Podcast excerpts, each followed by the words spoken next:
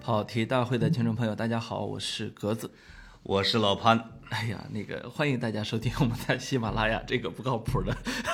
呃，哎，怎么不靠谱了？呃，直到现在，你看我们我们俩完全自然生长起来的啊，啊，也没见人家推广，也没见，哎呀，我们啥意思啊就是我们老这么抱怨是不是不太好谁的个儿都是自然生长出来的呀？对你说的是哦，啊？人家欢迎大想，家收听我们在喜马拉雅的跑题大会，是吧？哎，对对对，你说，哎呀，我我们这么职业，对方嗯职业哦应该稍微表现一下了啊， 呃，太像怨妇了，不好，我们潘总这么大一个老板不，我刚才一直在关注的是我的声音，啊，你的声音对，因为我前两天一直在听一个叫王凯的演员，哦，我突然发现他的声音很低沉，我再一搜他，发现网友给他送了一个绰号叫“长腿没手低音炮”。哦，我以为说送他一个外号是叫什么“北京潘采夫”这 个长腿没手是不行了啊低音炮还是可以的。啊。哎呀，我们潘总现在是为在这个通往中年性感的路上是越走越远。哎呀哎呀啊哎呀哎呀对对对。呃，开场之前我们先说几个事儿啊。嗯，一个呢是在我们热心粉丝的帮助之下呢，我们终于要有粉丝群了。嗯，就是今天啊，周三我们要正式上线。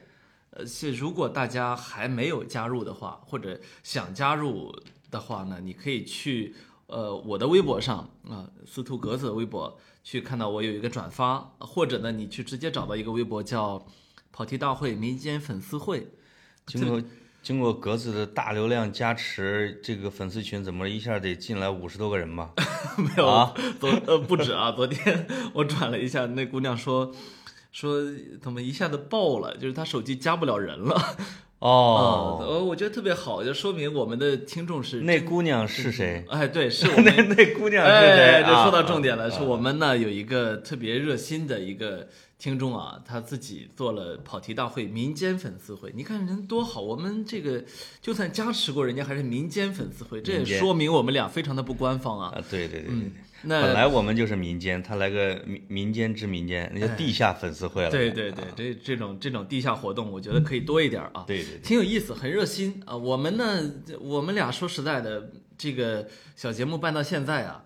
主要还是靠大家捧，我们才活下来。哎呦呦 呦呦，这是往要往相声门发哎，展，这都是吧观众支持我们。啊哎呀对对对。嗯然后我觉得，所以既然大家这么支持我们了啊，也就不介意再那个再说一句了。嗯。呃，有没有人会设计啊？ 可以重新设计一个 logo，妈呀或者这是弄个海报什么的。这太是一这是一个什么样的节目？就是对这只这个只懂索取，不懂奉献嘛。就是啊就好像是站在街头，I'm hungry，人 家有苏格兰英语，I'm hungry man，就说给我给点东西吃吧， 怎么那么讨厌呢？这都为了你的利益。都是问自己的听众要剪辑师，要粉丝群维护师，再要这个海报设计师呃 logo 是吧 logo logo，我们哈现在那个 logo 不知道大家看到没有？那个就是是我最讨厌的那种，上面写着“跑题大会”，下面是拼音“跑题大会”哎呀我其实特别，我我生平最讨厌的就是这么土的事情啊！啊我说你哪怕弄个叫什么 “wrong wrong meeting”，都 比这个跑现题在大会呃好。现在都是免费是吧？我们播是免费，大家干活也免费。哎，这个前两天我的一个同事因为在问，他说你们现在就是贵节目的报价单是多少？我说大概十几万植入一条吧，然后（括弧）附赠一年。挺好啊！我我们承诺呃那个嗯 目前尚无客户洽 谈。对，如果还有就是我们那个那个叫什么，我们不是老老公布获奖啊，送奖品嘛。对，假如有商家愿意，我、嗯、提供商品，我们也是愿意送给我们的听众的啊。嗯，商品少于一百的不要啊。呃，华为手机不嫌 少，嗯，宝马汽车不嫌多啊。哇我我们现在是这么一个啊，哪天真要有宝马汽车给我们提供一辆，我都说了他的名字两次了，希望他自觉啊。妈呀，我们就我们就那个真的送给听众送宝马是吧？嗯对哦对对，行，我给你焊一个， 我给你焊一个。 一会儿再说汉的事儿啊。对，那个还还要说的是，上期我不是说送两本书嘛，送两本书呢，那个呃找到了两个获奖获奖人啊，一个获奖人是在我们的喜马拉雅那个客户端上留言，那叫维特小斯坦。我哦为什么选他呢？两个原因，一个是点赞比较多，嗯，一个这话比较好啊。啊这话叫做“最讨厌格子这种不咋写作业就成绩优秀的学霸”。哼，哎呦呦哦呦，我就喜欢这个哼，就就是这么硬，哎拍的就是这么直。哎，这少林派的拍法 啊，是我就喜欢听拍马屁。呃，什么啊天哪，怎么着对吧？对对，上期有听众说我这个泪点低嘛，啊说你文涛师兄什么看变形金刚都 掉眼泪，对我对对我我跟你说，啊我不但是容易掉眼泪，我还容易被拍拍中马屁，容易被拍中哈。哎就这么有人 拍哭就是这么的柔软啊。啊。对对对，如果谁拍的好，格子一定会抱着知音呐、人生得一知己足矣呃，主意啊，啊，足矣。这一期呢，我们的呃那个不，还有一位获获奖听众呢是微博上的，叫做好端端的一颗西瓜子。啊，是吗？呃，这姑娘呃应该是姑娘吧？哎，我最近怎么姑娘缘这么好啊？不是，这这凭什么就认为西瓜籽儿就有性别呢？呃，我看人头像了。 哦，嗯，我经常看你头像，那个叫什么？原因是一个呢，呃给我发了一个很长的一个私信，嗯解释了他作为一个听众的这样一个走过来的过程。再一个呢，是他去年听我们的节目时长特别也很长，因为我看喜马拉雅给我们做了一个统计，去年我们的整个节目只有二十九点八小时。哎呀，可是像他在内的很多听众呢，都听了，比如说三十多个小嗯时、八十多个小时、一百多个小时这种，我们就很感动啊。为什么你比你的同事年终奖拿的少？因为你把他们工作的时间都用在了听跑题大 会上，一听七百多个小时，呃一七十多个小呃时、啊对，还有什？么啊一百多个小时、一百七八啊个十个小时啊这种。嗯因为我们二零一九年呢，肯定时长总共会超过三十个小时。嗯，照目前照目前这个路数来看，我看能超过五十个小时啊。对对对对，有点拖堂啊，对，老拖堂不好，呃对我们以后尽量少拖堂啊。对对那个吸取教训。是，呃，一分钱一分货 吧，呃，不给不给钱不说了以后。嗯然后呃，希望大家多到我们不同的平台跟我互动。你比如说，我还有这个微信公众号，下期的获奖我们依然是两本书啊。呃，我会选一个在我的微信公众号，因为我现在每周一更啊，哎，在我的现在你已经每周一更了，我就是如此的勤奋。我刚哦刚更了一期， 那两次以前是多长时间一更？俩月一更，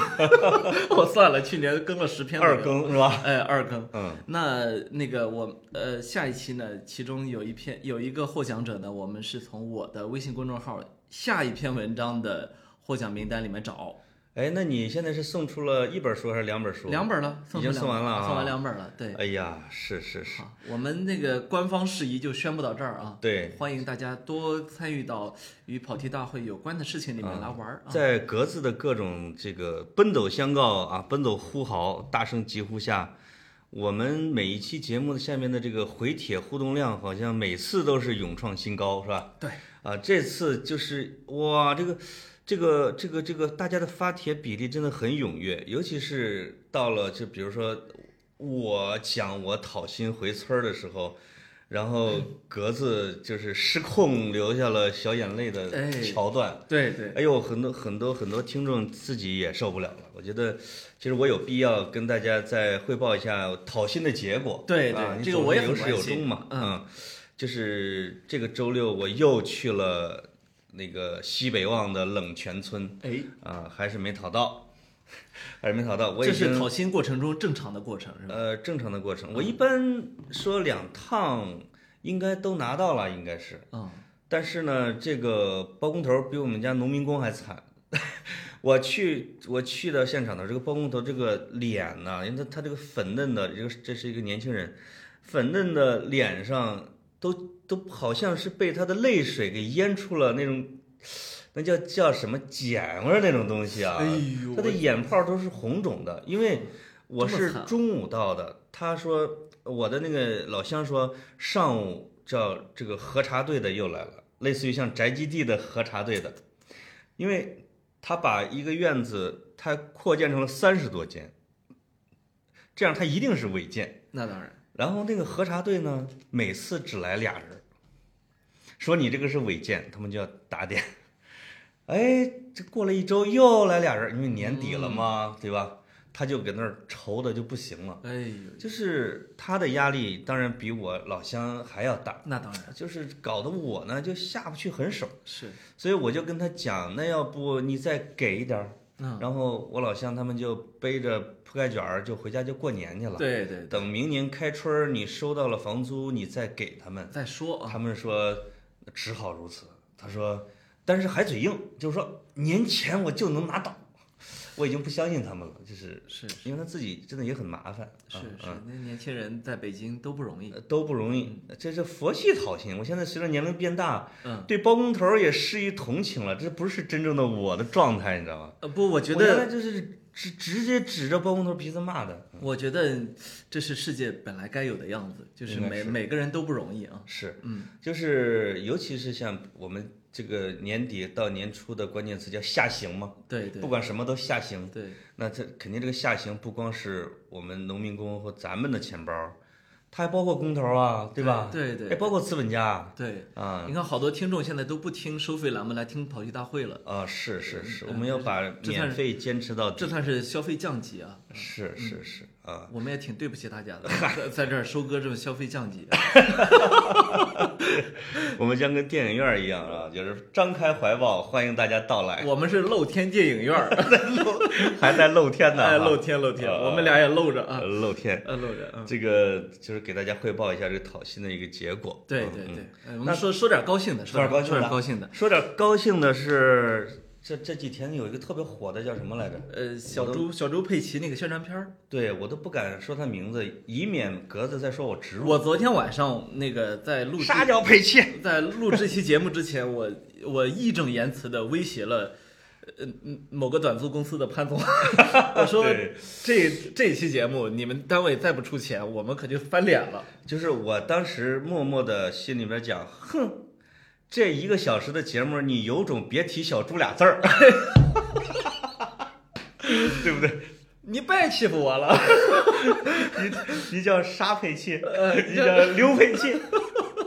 那个我我嗯我我看那个有一个是知乎上吧，有一个有一个人在那儿写说特别痛苦，他叫孙佩奇，他是个哦男的，说这里这两年没少受挤兑。叫孙佩奇啊，对对对，啊特别惨。这因为这个名字很常见，对对对对对对 你看有一个演员不叫佩奇，对，佩奇。跟罗志祥搂在一起拍了个照。 火了，特别火。就是你你发现在这个时代啊，在这个旁逸斜出的时代，总是有一些人会莫名其妙的像浪一样，啊就是像就是像海底的石头子儿一样，被浪直接就翻上来。对，比如说这个，在这个圣诞老人的时候，圣诞节哎，就是我所敬爱，我从小就敬爱的著名的表演艺术家徐锦江 老师，他的头戴着花翎的、有着花白胡子的形象，鳌拜，火鳌遍拜，互联网。鳌拜是吧？对，火遍互联网，我就是圣诞老人。呃，就是你你要的是不是一个戴红帽子白胡子的？ 对，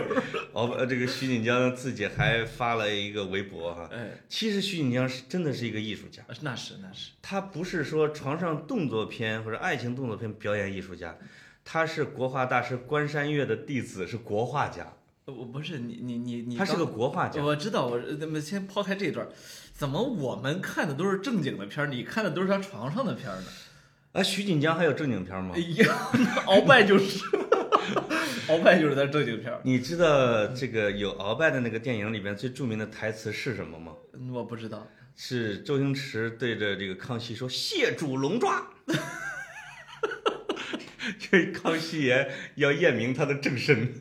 咔嚓一个龙抓手，然后这个小柜子就是这这韦小宝谢主隆抓。哎呀，嗯不过你说起周星驰，我前两天看他那个，好像今年过年又有贺岁片儿啊，啊，王宝强主演的。新喜剧之王啊，哎呦，我一看那个预告片儿，我就知道，星星爷确实老了，这个啊包很很很很无聊，那不是无聊，无你聊看了预告片儿那啊无？聊很很无聊。这是为什么呢？就是我觉得他其实啊，他的心境已经不太适合去做做喜喜剧片儿了。他其实这时候应该去做一些深沉一点的东西了。是的嗯，就是他其实反倒年轻的时候拍的《喜剧之王》啊，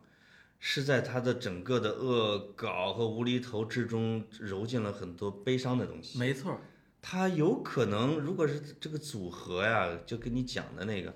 新喜剧之王可能还丧失了一部分原来的东西，哎，对吧？那就是如果只留下《喜剧之王》那个很表皮的东西，其实《喜剧之王》是不可能成为经典的。是，就是反还没看电影，我们不能断言啊。但是这但是最近几次他导演的片儿咱们都看过啊，是确确实是，呃，江河日下，有点儿，呃所以我看有一些观众说现在感觉不欠他电影票 了，这就很麻烦。你一对个对对对，你一个你一个艺术家到老来把自己的牌子给砸了，这个如果是每一次都说我欠你一张影票的时候，那就是传说中的吃老本嘛，对吧？对对，他的最大的巅峰可能啊就是说在，在他的无厘头，在他独立走向导演的这个生涯的时候，他的最大的巅峰是功夫。功夫，对对功夫，就是它不仅仅是热闹好看，它还很规范，哎是吧？很严整。对这个实际上是有一个一代大导演的那种气质出来了，对对气象。不知道他这几年经历了什么啊？嗯，但我觉得可能他跟很多导演，比如说第五代导演啊，有很多说第五代的，比如说张艺谋、陈凯歌，为什么他们早早的就颓了，或者他的节目水准为什么下降那么多？其实有人就是从一个很现实的角度来解析说。这些导演已经完全脱离了正常人的世界和生活，嗯，他们有可能一年得有八个月是在片场里边度过的，对，是在横店儿那个虚构的世界里边度过的。你让他再去接地气，哈，你让他再去秋菊打官司，你让他再去感受什么脉动，其实已经有点强人所难了，因为他已经失去了那个触觉和味觉。我不太同意这种判断，在于，你看那克林特·伊斯特伍德和伍迪·艾伦怎么解释呢？一一年一部片儿，年年年待在片场里面。呃，我觉得对人性的这个感知啊，和对好故事的判断啊，其实是一种天赋。这个张艺嗯谋、陈凯歌他们都已经表现出来说，他们确实有这种天赋。是，我但觉他为得什么就丧失了呢？我觉得这就是网友爱说那句话：这到底是道德的沦丧，还是人性的扭曲呢？啊我觉得在嗯点在这儿呢，不在不在于他在他的时间都花在片场里面了。嗯，伍迪·艾伦可能，我觉得是这样，就是可能一年一部，导好几十部，然后有三分之一是精品，三分之一是呃，这叫合格，三分之一是烂片儿。哎，大家可能有这个比例啊，有时候也经常会确实会看到他的对挺一般的作品。呃，伊斯特伍德呢，就是出精品，因为他挑的实在是太细了，那是毕竟是演了几十年，导了几十年，对，而且他跟现实生活没脱节，他是一个坚定的共和党人，他在好莱坞受到孤立，对吧？所以所以他你的作品里是有这种东西的，你比如《老爷车》那种，嗯，你看那个，包括包括好莱坞的很多大演员啊，一直到很老了，一直在演，就没停下过。他越演越好。嗯，那你说他的生活是不是在上流社会呢？我觉得他一直都在上流社会，他是肯定不接地气，可是他肯定演得好，为什么呢？我觉得这个呃恐怕你光说他在横店待的时间久，这个不能说服我。嗯呃，但那是演员呢，啊，对，导演也是的，啊，那大导演也是上流社会的，嗯，呃，就是题材不一样嘛。你比嗯如卡梅隆，他可以和和和和彼得杰克逊，他可以天天不见人，他可以待在他的实验室里边、工作室里边，因为他研究的是科幻世界，是神话世界，是吧？对？他如果是昆汀，这个昆汀就一定要接地气才行。当其实昆汀开始其实实施的时候，就就有点装了。对，其实昆汀也不太好接地气了，但是呢，他还一直在接着，嗯这也是个本事。我觉得我觉得宁这就浩是有点努力的向他们学吧。并没有一直在抄袭，我我非常我我非常我我非常不喜欢，呃，直直直接那个照着样儿抄袭的嗯啊你比如说那个一直在抄抄袭那个什么像《两杆大烟枪》啊这样的作品，啊、呃，我完全受不了像抄袭的这么明显的啊。呃，啊，这咱观点有点不太一样啊，因为两两杆大烟枪啊，这也都看了。嗯，他我觉得他的风格是在模仿，一直一直在模仿，包括也有些在努力的，包括有些镜头完全就是直接抄过来的，你你就啊你就无话可说了。就是抄袭可嗯能往往是要评判你的故事结构啊，你的人物设置或者这种的哈。对，啊，就是如果手法上在那周星驰叫致敬，对吧？对，真是用了很多恶搞式的致敬。对，嗯嗯，啊，那是两码事情啊。哎，呃我们那个说回小猪佩奇，改天可以专门聊聊电影啊。我这、哦，我这哎有，今儿的题目 叫小猪佩对奇，对是吧对，我这儿有一肚子槽想吐佩。奇叫什么来 着？小猪佩奇是吧？呃，这个宣传片呢，确实拍得很好啊。嗯，这宣传片当然那个有些人指出了它有很多漏洞，但是我跟你说很好玩儿的是，我看宣传片儿的时候，我就大概猜到在哪儿拍的。你是在听口音吗？对，哦一个是听口音，一个是看那个看当地的那个民房啊，那个山的那个样子。嗯那个样子图样儿哈。对对对，啊因为我我我去过那个地方。就是听这个大爷说话，特别有一股这个塞外的羊肉汤味儿。呃对 对，所以所以后来有人指出来说，是不是在河南？因为那个车是什么豫 F 啊？那不是河南，因为他说话很硬，哦比对河南对话硬多了。对对啊对，上是 佩奇， 这还这还是河南话。对对对，我去那地方很多，呃，嗯这河在河北张家口嘛，对吧张家口嗯张家口，呃呃，你你从北京往北走，你会发现一个特点，呃，从从密云出来到滦平，那是嗯全全国普通话之乡，我好像以前哦说过啊，对，因为这个当年满满满族统治者统治中原啊，嗯，他需要让那个本族的人，包括自己原来统治的地方的人说汉话。嗯，说汉话的时候，事实上他们已经设置了普通话这样一个概念。哦，当然不，那个词不叫普通话啊。对。但是其实那一代的人大概说的话都还是比较接近普通对话的，，说的是所以官你话看那啊个嗯，，他是张家口的农民演，全国人民都能看懂。对，嗯，就是他，因为他是一个北方的标准，他说的那个话呢，我听了一开始是山西，但是后来觉得他反正大概就是西北那方向，但是不太西北的对对对。啊，就是呃，但是这里边就说到了这个这个爷爷他的一个特别习惯的一个 爱孩子的一个办法啊，就是说他孩子要说他孙女儿说要想想要一个佩奇，对，最后就自己焊出一佩奇来。 对，这个这个是有实，这个能实现吗？你觉得呃能？这个能看的那么好吗？特别好玩的是，呃，因为我们家我们家已经有好几个下一代了 啊。啊，我我爹呢，就是特别疼，特别喜欢这孩子。我觉得就是这个上一隔代亲嘛，对吧？对隔代亲有多亲呢？比如说我们家小孩儿跟我妈在一起闹的时候，我妈就嗯会，我妈就会看着孩子把那个碗啊，吃饭的碗扔到垃圾桶里面，高兴的不行，你知道吗？ 就是他就会有这这种隔代亲啊，是。我们就很受不了。那那你小时候把碗扔垃圾碗呃垃圾桶里边的时候，是不是会揍一顿？那我也没扔过，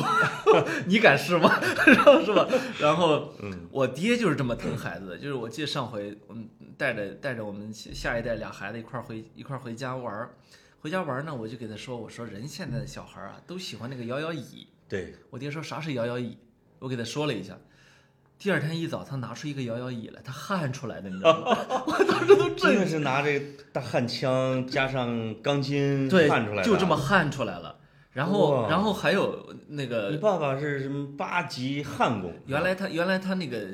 那个修汽车什么的，啊，就就掌握了电焊这种技能。对，然后那个还有一次，小孩说那个在城市里面就是拿那个杆儿戳着那个环儿啊跑嘛，对你知道那个，我就是说这有什么难的，这不是最简单的吗？对第二天确确实孩子来之后就有那个东西可以玩了，他他焊了一个铁环儿啊，呃，焊了一个铁环儿，然后焊了一个那个那个铁钩儿那个啊铁哦钩儿，啊然后呢勾着玩儿嘛。哇，然后又有一次，孩子们回家说这个，给他们玩什么呢？然后等到孩子们回家的时候，我一看，他焊了个秋千，你知道吗？哦，秋千架哈那， 秋千架子就这啊整个就焊出来了，那秋千架那个铁链儿那个什么之类的，呃那也都也没有。完全没问题。哇塞，老爷子太厉害了！对，就闲着没事儿说，我要再给他们焊个棚子玩吧，就是说别下雨给淋着。哇，你知道我，我知道，所以这个导演拍的谁啥是佩奇？这个这老爷子，我相信他是有很很叫是很深的现实基础，对他对就，知道老头儿真的可能会焊出一个东西。我一直在等着想那个给我爹写一篇这个这个玩意儿呢，还没等写的时候没，想到被人拍出来了。拍出来了。然后啊我、我那天我就发给我爹看这个这个片儿，我说啊这个佩奇你能焊出来吧？他说这有啥难的？哇，然后那个微博上不是有一个手工艺人叫手工梗梗嘛？呃那个对对对呃哦呃很好玩儿那就是个。那个在某视频平台上就有一个长发青年是就吧？动不动梳一把铁铁梳子 梳头发那种，呃给自己用用用用，其实主要是用电焊是吧？哎对对制造各种匪夷所思的什么开瓶器啊，大电梳子啊，什么铁裤衩儿什么之类的。嗯对对对，然后啊还有什么什么那个脑脑瓜蹦那个，对 对对对，是不是谈女朋友谈一下你就会失去他爱现情？他是吧现在已经被国际媒体报道很多了。是是，我看你呃是华盛顿华华盛顿邮报还是华尔街啊对他日是报大去媒大媒对体啊对了去采访过他，他确实，我觉得他是一种我特别喜欢的一种一种一一种那样的人物。我跟你说这他就不是是崩裤衩儿，他他真的是造裤衩儿。他做出来的那些，我爹都可以。都可以就是我从小眼睁睁看着我爹，当然因为他对哄我他兴趣不大啊所以除非有特别的必要，他不会为我焊一个在东西。你小的时候，他在忙着焊东西挣钱，呃，挣钱那他时候现在他已经不需要挣钱了，对是吧？对对但焊东西给哄孙子，呃对，现在他花着我挣的钱， 开始去开始焊着玩儿 了，焊着焊着就哄别人啊，啊我这我对心生嫉妒。哎，那挺好。那那个，所以我我有一个词儿形容这，我这叫叫叫硬核养娃。啊呃，你你你什么叫硬核 hard 对 core 是吧？啊，你不就是玩具 吗？咱们不要靠花钱买，咱们焊一个，这里面浓浓的祖孙情在里面，我经常看着都觉得很羡慕。我觉得这种钢筋铁骨啊，就完全不是那种什么油腻的玩法能比得了的。哎，这这个这个太硬朗了对对啊！就喜欢这种这铁骨。对，那佩奇为什么那么火呢？我也很好奇，因就为是这这个我我特意的没有去故意去搜索什么来龙去脉、社会话题，反正我就是奇怪，我就是理解不了。我作为一个中老年人，我就是理解不了佩奇为什么那么火。我因为我是一个特别容易好奇害死猫的这么一个个性啊，啊我就去看了两集小猪佩奇，我看了没看出感觉来对我也没看出感觉。然后啊我不但看小猪佩奇，我还这个陪着我们家那些孩子们看过很多这类类似这样的片儿，什么小马宝莉。哦，你看过吗？没有，我没有看过小马过河。对，小马宝莉呢也是什么那个一就是一个小公主了，嗯呃然后跟她的什么五个好朋友，每个小马都代表着友谊的某一个方面啊。哦，仁义礼智信，哎呃，你这么说也生有道旦理，净末丑对对，有有个道理啊。然后就就很无聊，啊，小姑娘们，我跟你说，就是你，你只要你要想哄这个三五岁的小小姑娘，给她打开小马宝莉，她就在那儿能看一天。它确实跟年龄段儿有关系。就是如果是两岁的、三岁的那种哈、他可以看一天《天线宝宝》。哎，我陪看了好多集《天线宝宝》，就是他的身子一摇，小朋友就嘎嘎嘎嘎就一直笑，你都不知道笑点在哪儿嘛，对吧？ 还有就是我以前记得，呃，这说起来得十年前了，差不多快十年前了。那时候还有一个日本片儿叫《迪迦奥特曼》，特别火，迪迦奥特曼，嗯不是那个宇宙英雄奥特曼吗？反正就是奥特曼的一个，我也我说不清楚啊。啊，反正就是迪迦奥特曼，然后就那个、呃哦陪着一个小男孩儿看，哎呦我天哪！我说你怎么会这么感兴趣？啊，就一直在看。就是可能是不是就是奥特曼的动画片，呃对对对，也是有真人哎，是吧？对对对，啊，那个那那个叫宇宙英雄奥特曼，哦，是吗？反正那个叫、啊那个是那个是典型的日本的动画片，嗯日本的动画片就是特别喜欢真人再加怪兽对什么之类的，而且对真人呢，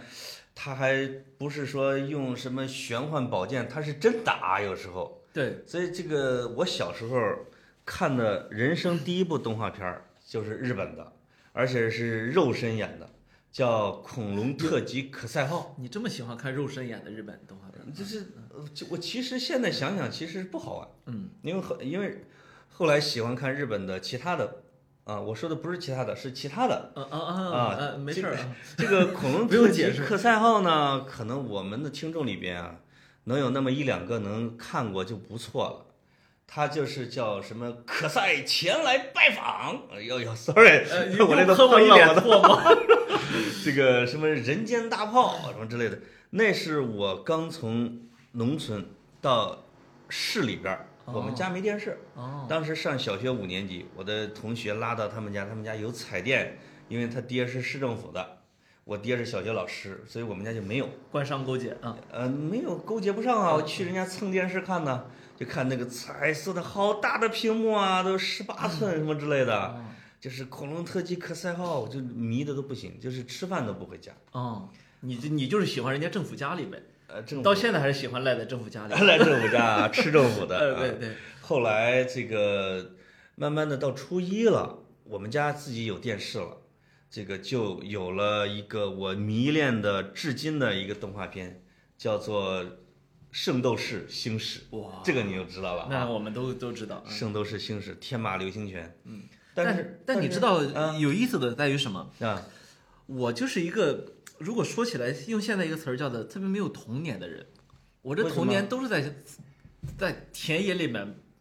奔跑呃玩耍。耍过去了，我就没看过，就是你们你们村儿没电视吗？有，但是我爱看电视吗？我不知道为什么，我就从小就看不了这视频，看不了电视，哎呀，所以我我为什么看书特别早就幸亏是所以到了报纸去了哈。呃就在这儿，我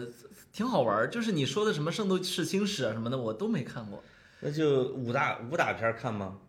呃，那到初中之后，我开始大量的看武打片儿。啊然后我说小学的时候啊，小学的时候还有一阵儿就是那个他们我觉老得是渠道，他们主要老是渠他道们老在那讨论那个什么《西游记》那剧情嘛，对吧？对，我《西游记》那书我看过，但是电视我就没看过，哦，所以就总插不上嘴。我觉得这是一件很幸福的事儿，对就是很在好你玩嗯在你特别特别喜欢玩的时候，你是在田野里边玩的，对对而不是蹲在屋里边去看着一个屏幕是吧？被喂食儿的那种，对对，这很好啊，这这这个其实是培养对自然的感知。比如我现在对什么植物、动物、大自然的认识，都是来自于我十二岁之前。是家里没电视的时候，在村儿里边儿。对，包括上大学的时候，我们这个同学一块儿下乡。这个女生啊，这其实她这她她待的城市也并不大，比如焦作，她在焦作市里边的，好多的韭菜啊！我当时我就喷了，满地小麦。 然后，然后还还有还有，这跟着同学们去这个庄稼地玩的时候，怎么能那么多的甘蔗？啊，其实都是玉米地呀、呃玉都是米都是玉米地，他们就这这真的是叫叫不是架色，五哎谷不分。哎，那你你小的时候能在自然里边去奔跑，又没有危险，又没有车，是吧？那这真的很幸福。对对对，嗯说起来呢，危险可能也有一点点，比如说经常遇到蛇， 经常遇到呃蛇你呢、们山东没有毒蛇，没有毒蛇，所以我小时候还养成一个爱玩蛇的一个好习惯。我哇就是经常碰到一一条蛇，玩它一下午。你知这道要吗是在古代，你可以加入丐 帮。难怪你们山东出丐帮和义和团啊，我真的经常碰到一条蛇，玩它一下午， 对，呃，特别惨。直接就玩死。我说那蛇特别惨，不是我， 闲着没事就我玩它。知道， 我知道。因为小时候啊，在农村里面，咱们那时候玩小动物是很多的，比如捞很多鱼、哎鱼虾，哎，最后一定它的结局是所有的全死了，对你不因是为吃你它，不知道它的养，不知道它要吸氧，你知道吧？拿罐头瓶子五十多条，对，一个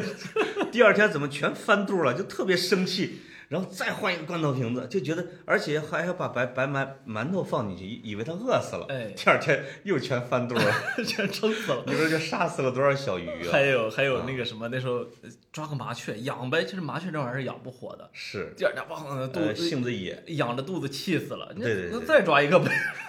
麻雀给气死了。对对，是 特是，别特别逗啊。嗯，那时候我特别羡慕，比如说能抓斑鸠的，哎呦抓不哇抓不住，抓不抓住。斑鸠的那是大人会玩的。嗯对啊，所以这两年我爹动不动我一回家就说：“哎呦，你刚你回来的有有点晚。”这两天我说咋了？说我昨天刚放了个斑鸠。我说你放了它干嘛？我是 从小的梦想你。爹真是你们村儿的八旗子弟啊， 什么都会玩儿 哈。我我还养，估计得养个蝈蝈什么之我类的。我上一篇刚写了一个跟我爹那个在家里啊，你看他种了呃两棵杏树、两棵梨树、什么两棵桃树、李子树、十几棵柿子树，然后哇一一一一一盆芍药、一盆橘子、两排牡丹、两排菊花，然后然后什么两呃两排那个什么那个叫什么呃映映是映山红还是什么，反正我好多我都不认识了我啊觉。得他是这个山东潍坊第一号儿，这六零后以上的文艺青年。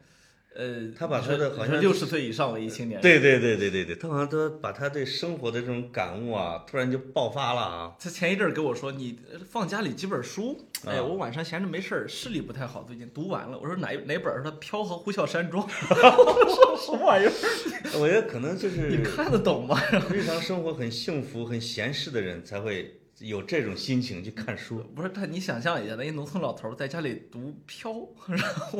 啊。给我刺激到了。我最近就我最近天天就在你，你那，一定要提醒这个你爸爸，这个飘不能乱学，哎，是跟他讲 爱情的，呃是是，对吧？不是他就他就在那儿，特别像那个看电视剧在那儿琢磨琢磨，你知道吗？啊，说有些点儿吧，还是得琢磨琢磨，我才能想清楚。嗯那确实有文化差异嘛。是是啊，是，然后呃，刺激的我最近就开始天天在手机上听那个有声书啊，就那个叫什么《Pride and Prejudice》啊我就在想，哎呦，可这可不能给我爹落下了， 特别逗。对对对对呃说回小猪佩奇啊，小猪佩奇，小猪这个佩小猪佩奇呢，其实他那个已经为什么这么火呀已？经成为了一个社会图腾。哎，你怎么你怎么跟那个片儿里的老头儿差不多？哦，这个呃有点儿有人家问啥是佩奇，你就问他为什么这么火？嗯为啥这么火？对，嗯哎，我我有一阵儿特别好奇啊，但是我就发现小猪佩奇变成了一个呃社会图腾。嗯你看有一句话叫做“小猪佩奇身上纹，掌声送给社会人对，这是快手里边的吗？”。对，当时快快手的快手啊弄火了，啊哎，你就你就想想这个文化现象啊为什么会有这么一句话的产生，以及为什么那些比如说东北东北的出来的小年轻儿对，河北出来的小年轻儿为什么要在身上有小猪佩奇的元素，觉得特别酷？就是这个酷酷在哪儿？酷在就是这几乎成为一种黑社会或者是那种标志了。他是不是他是不是有他的呃艺术渊源呀、你我比如说咱们看过一个电影啊，叫《甜蜜蜜》，哎，甜蜜蜜》就是张曼玉和黎明演的，这是这个陈可辛演的，这是香港的什么五十年来电影前几名，特别好。对。对对对，其中我印象特别深的一个情节，其中演黑社会老大的豹哥是曾志伟。对，然后那个时候张曼玉演的是一个按摩女，这个她每次给豹哥按摩的时候，豹哥就趴在按摩床上，身上全身都是纹身，嗯，但他最重要的背上的一个位置纹了一只米老鼠， 然后豹哥就是这个趴在这含含糊糊的问。你怕不怕我呀？ 这就是，对，就是就是，然后一就特别，你觉得哇，这个反差就是你，他其实是在逗他嘛，但是张曼玉就看着他背上的这只米老鼠啊，就是黑社会老大，然后一只米老鼠，对就是特别那种反差，我也很难解释，就是为什么社会人儿就喜欢印这种特别单纯的、憨憨的、呃无害的东西。我我觉得可能是时代发展到这一步了，嗯就是社会发展。你你刚才提到的这个这个香港电影的这个阶段啊，啊，同时代的还有周星驰的《国产零零七》，嗯《国产零零七》里面的台词你想一下，也有也有意思。啊，妓女站在周星驰那猪肉猪肉摊儿前面，你那忧郁的眼神，迷人的胡唏嘘的胡茬子，都深深的迷住了我。可是你还是要付清昨昨晚的过夜费啊，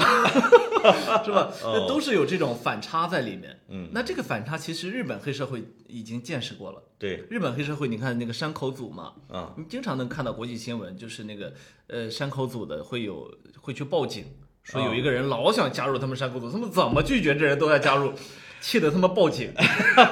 对你对，看，就是社会发展到一定的阶段之后啊，其实无论是黑社会还是社会青年，这股力量、嗯其实是一股被消解掉的力量，已经没已经没有这样的这样的组织的生存的我空我间。相信绝大多数我们认为或者说自称的黑社会啊，就是一个假的，哎不一定是黑社会。对对，它很有可能就是一个社会人儿的行为艺术，呃，这而个行为艺术感和艺术性，他就把它给浓缩到了他的纹身上，是与吧？此与此同时呢，就是有一些人呢，呃，又想表现出这种很酷的这种感觉来；另嗯一方面呢，呃又不能真的弄做的那么浓墨重彩。我们现在其实身处一个后现代社会啊。对，我昨天看到安妮海瑟薇的一个一一段采访，安妮海瑟薇是二零一一年的奥斯卡的主持人，嗯，那年她主持被骂的要死。今年的奥斯卡颁奖典礼据说有可能没有主持人，为什么没有主持人呢？啊、找不出人来敢敢去承担这个活儿了。吃力不讨好哈呃，，因为呃，所以安妮海瑟薇专门就出来接受采访时候说了这段，她说奥斯卡呢，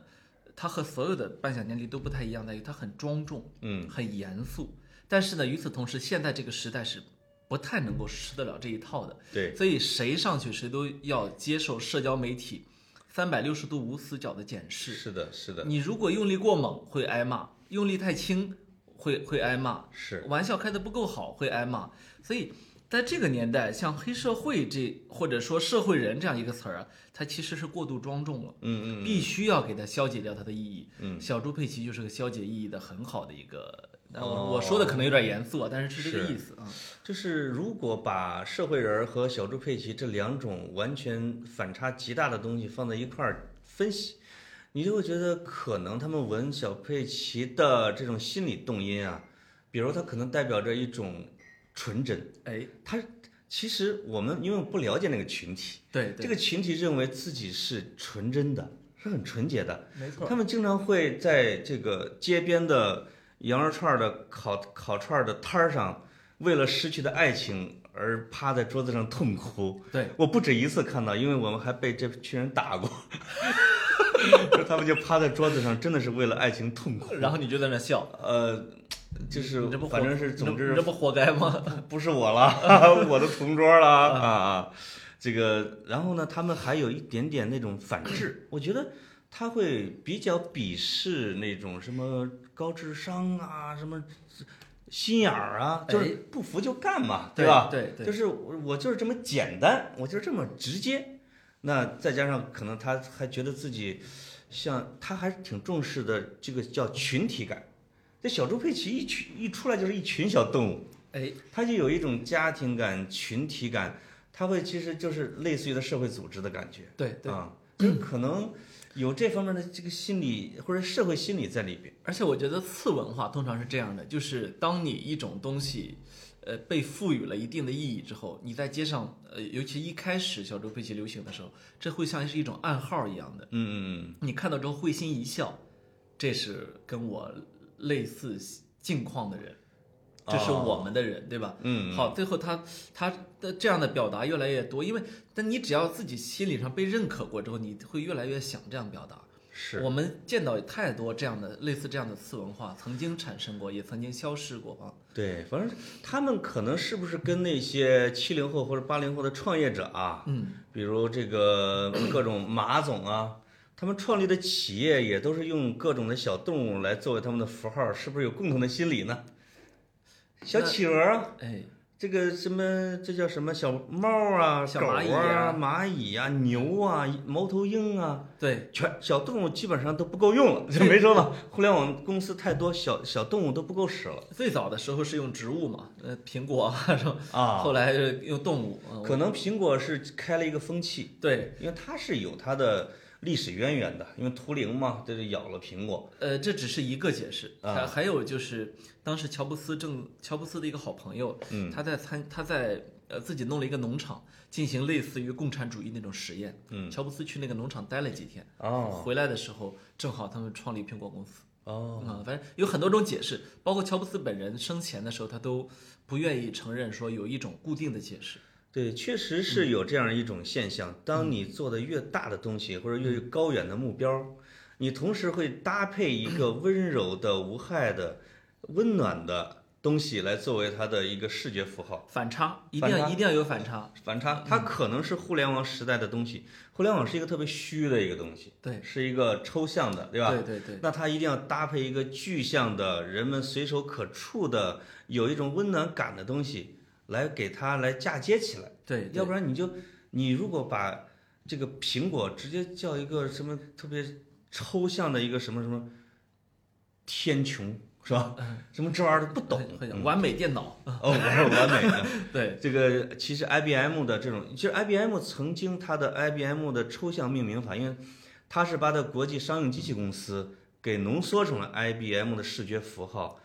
其实，在几十年是领了这个品牌的叫 VI 的整个潮流，对对对，但是这个潮流到苹果那儿其实被打破了被消解了。啊。呃，你看乔布斯和比尔盖茨是同一代人嘛？当然，呃比尔盖茨是正常的中产家庭出身的，嗯，乔布斯呢是一个很下层的。那下层他，而且他还是参与进了嬉皮士运动，对东方佛教的崇拜等等，嗯就是禅宗的崇拜。这这一系列的过程之中，所以乔布斯的和和那个他的那个 Steve Wozniak 就是两个创始人嘛，嗯他们是这么这么一种一种底层视角创立的苹果。哦微软呢，微软呢是中产阶级的家庭，呃上了哈佛，对吧？哦，乔布斯家庭是是乔这布斯么低吗？我乔以乔为布也斯是中乔产的啊。乔布斯是被领养的，然后他的、哦他的父母给他供了一年学费之后，就有点供不起了，所以他有一所以种他所以他的辍学是有点被迫的，有一种无产阶级革命者的气质哈。对，那这但这但也是一九八四年他推出苹果电脑的时候，他拍了一个大广告片呃，他不是一九八四年推出苹果电脑的，更早，啊，或者他那个广告片叫《一九八四对对，有一是吧个有一》，个嗯一九八四。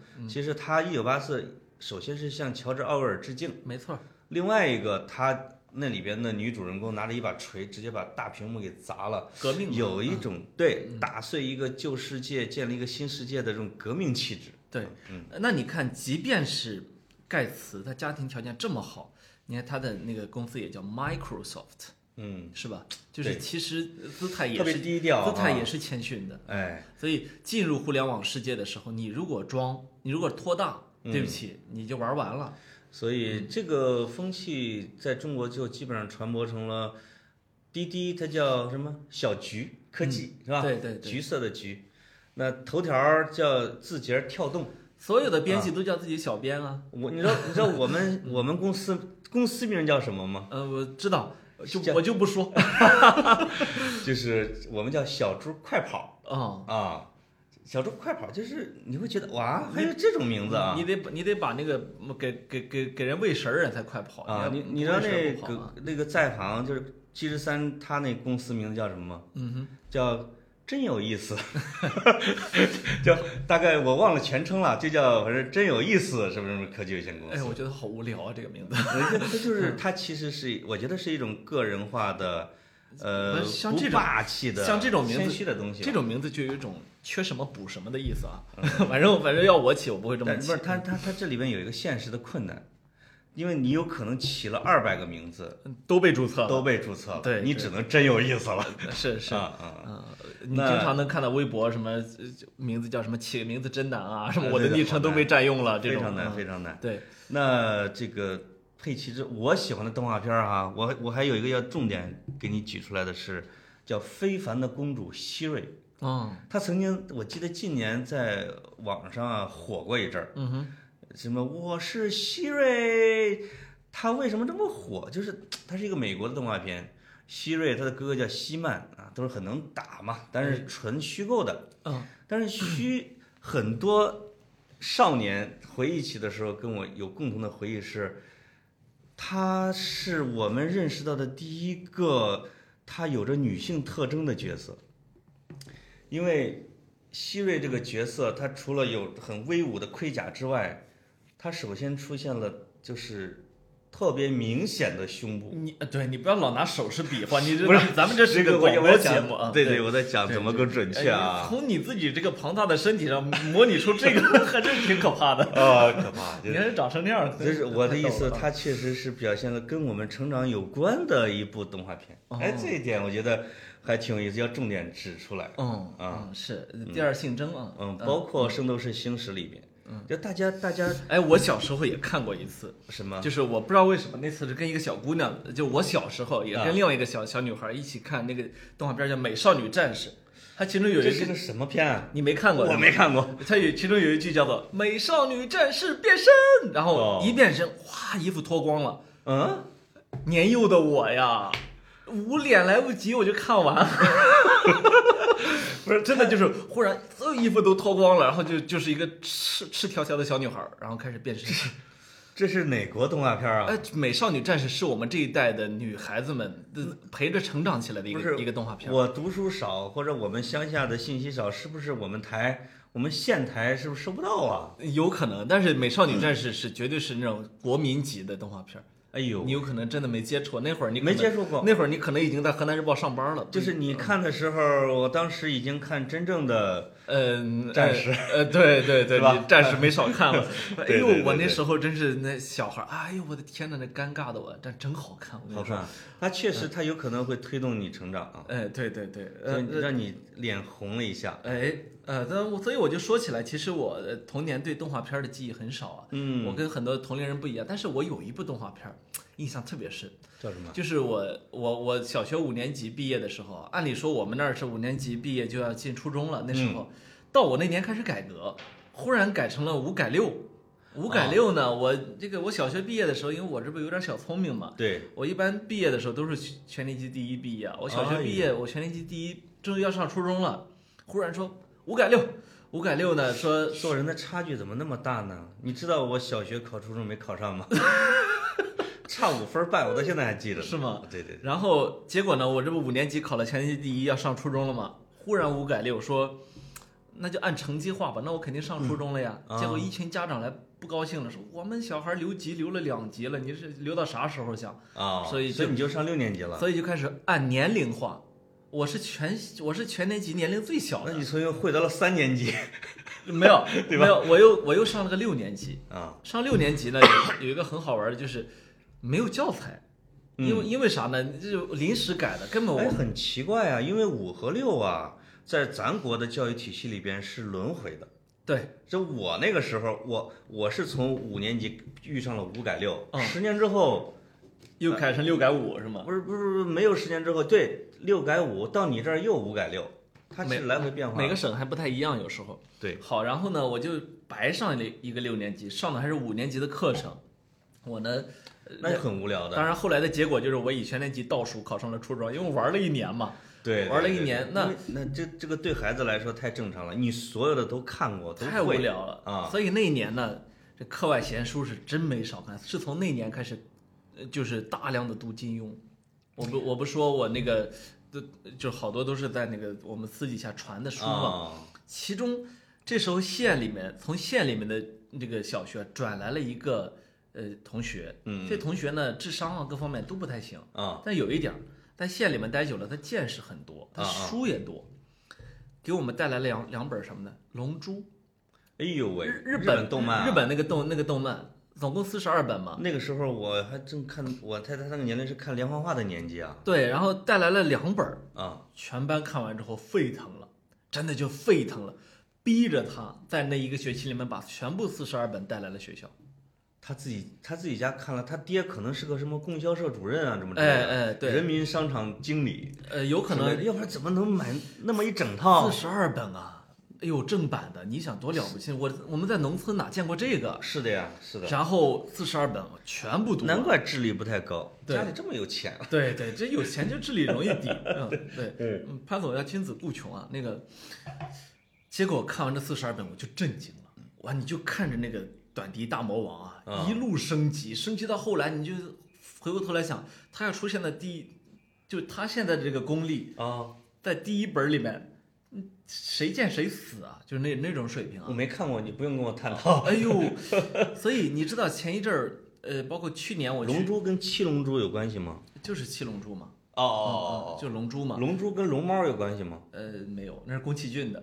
哦呃，哦，龙猫你没看过是吧？龙猫又是另外一部特别好看的，我一会儿再讲。那这个七龙珠看到后来，哎呦，我去年我前年去日本，去年去泰国的时候，嗯，都看到了类似于要么是要么是龙珠里面的雕塑，要么是龙珠主题的餐厅。啊哎呦，我那种怀旧感啊，我就终于深深的理解了我那些同学啊，他们就长期看动漫的，会花工作之后花大量的钱去置办置办手办，嗯嗯啊，买手办，是买那个海报，买哇，各去各见各种的 cosplay，我特别能理解，因为那个瞬间我心里想，我我我要进去看看，我要进去看看。就是漫画和动漫这个东西啊，是让我特别直观的感觉到了，就是对这个世界的文化影响方面，中国跟日本的差距。 那是就是我们自己觉得我们的《道德经》啊，这个《孙子兵法》谁都在学，但是你真的是深入到这欧美社会或者什么之类的，你在看老百姓他们都在看什么，或者他都在贴什么贴，你就会发现日本文化对他们的影响太大了。没错儿，包括这个这个宫崎骏的，对所有的宫崎骏的电影，他们小孩子全都知道。包括去那个苏格兰去参观一个作家故居，叫斯科特，这是这是苏格兰历史上最伟大的作家。是是，这个他自己盖了一个烂尾楼， 其实后来盖好了，就是他自己的大城堡。他结果里边整个贴的所有的装饰全是浮世绘，全是日本的，全是日本的嗯明白画。了嗯，包括咱们看的这个很多的足球运动员，他的他的这个护腿板儿上，对对对，他纹的，这全是足球小将，纹足球小将，或者把自己蝴蝶板贴上足球小将的，简直是太多了。呃，你想阿阿圭罗，呃，呃动不动的把自己比成大空翼嘛？对对对对对对，包括他们好像这流川枫啊什么之类的，我以为咱我们知道哈、或者说就是东亚文化圈互相影响。对，但你发现日本的它的设计、音乐、漫画、动漫，它其实是辐射全世界的。包括你像北野武啊、村上春树啊，这就是这样的电影导演、演员、作家，嗯都是世界级的，像什么坂本龙一啊，对，呃，那都是世界级的，都不是局限在东亚文化圈的。是的，是的，是的，你像坂本龙一写什么呃什么 Merry Christmas Mr. Lawrence，、嗯现在都成了西方，你一到圣诞节到处都是这个音乐，是吧？嗯。还有就是有噔噔噔噔噔噔噔噔噔，你到哪儿都能听到，就是那个叫菊次郎的夏天的那个，你说的是噔噔噔噔噔噔噔噔噔， 哎，我刚才噔噔噔噔噔噔噔，啊，我刚才说的是潘总，我这啊刚才想点头都不敢点，要不是你这么大个官儿，我真是不菊好次意郎的思。夏天，好嗯像跟宫崎骏的另外一个动画片电影的音乐是一样的，我就特别，我忘了那个叫什么啊，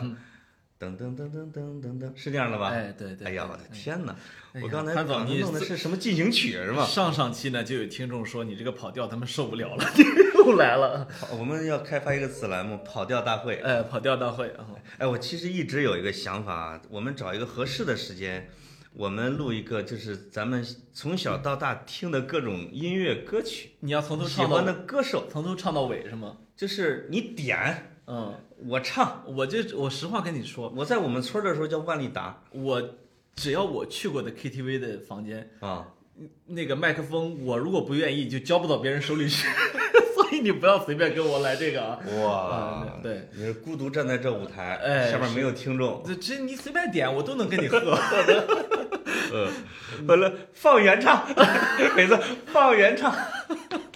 没有，就是，呃，但是呢，我又想到前一阵儿那个叫什么无印良品那个设计总监袁研哉啊，啊，袁研哉我很喜欢的一个一个设计师啊，他他是个很有意思的人，说话特别耿直，他嗯就说什么无印良品这个在全球主打性冷淡嘛，对你想现在无印良品和 Uniqlo 就优衣库嘛，在全世界那都是顶级的那个快消品了啊，我一直觉得无印良品、优衣库和宜家家居，嗯，降低了全球人口的出生率，嗯。确实在这方面他们做出了不可磨灭的贡 献。是，然后嗯这个这个袁是确实是嗯袁研哉就说呢，说我本人可不喜欢性冷淡了，啊 说你看我的个人作品全是性热烈、性开放的啊很有意思。然后呃，我所以我很喜欢这个人。他呢有一阵儿他接受采访的时候就专门谈到了这个问题，就说现在整个中国啊，那个无论是审美啊，还是艺术啊，还是我们的文化表达，嗯，确实都不行，就是、哦就是差不少啊。是但是日本在这方面走在了全世界的前列。嗯，袁一哉呢，就大概接受采访，他说了原话我忘了，大概的意思就是说呢，说日本啊是只占了中国文化的其中的一部分。嗯我们我们在今天这个世界开发就开发成了这个样儿。是他说中国文化有很大的可挖的潜力，而真正的好东西在你们这儿呢。哎呦，哎呦，我觉得人家客气一下，我们还是不要当真吧。不，我就我我当真了。我为什啊么、我为什么当真了呢？就这几年啊，因为我我自己不管是工作还是这个出去旅游的时候，我就刻意的去看了很多我们的考古现场啊，我们的古建筑啊、宫殿啊，嗯，包括我我不是那一阵儿去开封，我老说啊，对我前一前一阵儿又去了正定，对，河北正定啊，正定的有九朝的建筑。啊，是的，嗯，是的因为它有一，它它有了一栋元朝的，所以把九朝给连起来了。嗯，非常厉害。那我就去看的时候，一点点的去分析，因为当年梁思成先生和带着林徽因去专门去考察过正定的那个古建筑嘛，是的，你就你就去看的时候，你心里想，就我们现在满大街这标牌这么丑啊，这建筑这么难看啊，是我们真是不孝子孙啊。呃有太多的元素没有去开发出来了，我觉得我倒是挺相信袁研哉说的，但是呢，我们自己的艺术家努不努力呢？我们自己的文化水平、受众的欣赏层次到没到这个水平呢？对吧？我相信有希望，因为什么？因为日本的文化圈全世界流行啊，就是你可能我们看到的是它这种艺术在自动的流行，它实际上是你整个的经济的体量、经济的影响力、你的商品对全世界覆盖程度。到那个份儿上了。对你，因为日本从明治维新以后，它其实跟整个世界经济，主要是西方经济啊，它是对接的非常顺畅的。没错，它由此带来的是它的上层建筑方面的艺术、建筑、绘画这些。对对对，当中国如果维持现在的这个水平，再来个二十年、三十年，因为现在中国人已经很闲的在开发各种东西了。对我发现我们的它文、会我们导的流的嗯我们的文创世界，包括我们的电影，开始有这个迹象了啊。前两天在看这个爱丁堡什么围脖啊，就是在微博上看到了苏格兰的首府爱丁堡，这个今年的春节主打中国年，哎，主打中国年，爱丁堡市长还拉着一个华人在一块儿发言说。后边站着一个狮子，一个龙，说我们今年就玩这个了。 嗯，但是全世界越来越多的人在玩这个中国年、中国元素、中国的视觉，对，它这个东西会越来越多，这个这个避免不了。嗯避免不了。而且我，但是我有时候也在想，我们自己的创作者也不能太懒，你不能真的拿老祖宗那个东西天天就出去用了，对吧？你是得的去，你看日本，那那在历史上也没有动漫啊，对吧？对它历史上历史上也也也没有像今天的这个黑社会片儿啊，各种是吧？是它没有，那但是人需要他当代人的创造，这另外个可能有一对个时间差的问题，就是今天中国经济到了这一步，大家看到文化艺术啊都还不理想，它其实是有个时间差，就是可能还需要付个二十年。你得你得交流顺畅，哎双向交流，你就跟一洋大海里边洋流一样的，你就是你两股寒流和暖流碰见的时候，你得融合，对对，你不能关上，对吧？心心态上我们得开放。对你得一直保持顺畅的沟通，经过若干年之后，大家才会互 相影响。对对对嗯，所以用我们现那个一个比较官方的话语叫做叫做持呃叫做继呃全面深化改革，持续扩大开放。 我操，这个真是说大了啊！ 怎么样？这这持续扩大开放，我觉得这我话就一点儿都没错。啊嗯我就是觉得这两年就是我们其实是有点亏，就是没太想明白。哎，因为前三十年啊，我们这我们是有点一个上游和下游，我们在忙着在吸收，哎，对吧？我们在吸收各种流入的东西，在流入、流入、流入，不断地流入。等你好不容易两边的水持平了，你开始倒灌，大家互相灌的时候，对，你说你要把门给关上，那不行。嗯、那对吧现现在呢？现在看呢，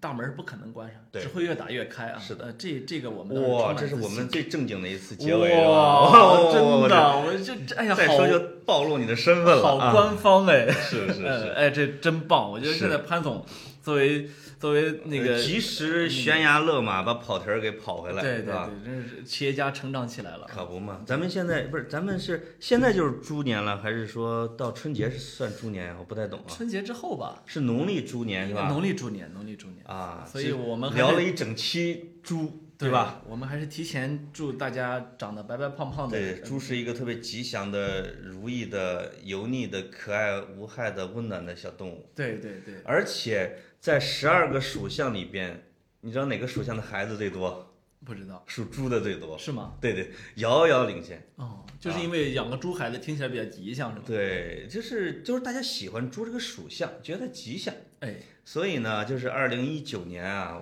祝我们的听众呢，还是要多多造人，哎，是吧？ 呃，你 怎么怎么住到这儿去了？哦，这个这个真是很实在的祝福，是吗？嗯这太油腻一年有了三百六十五个祝福，那对叫什么日出？ 哎日我出送给你三百六十五个猪。啊、是那个，我觉得说到这儿呢，你可能也暴露了我们听众的年龄了。我们、啊我们的听众里面可能有很多的呃还没有成家或者刚成家的年轻人啊。对对呃，我觉得以后找时间呢，我们多请潘总给大家一点人生的小建议、哎呀小指导，怎么成为一个像你这样成功的 叔叔啊？哎对，行行行行，好好，这期到这儿，好，拜拜拜。拜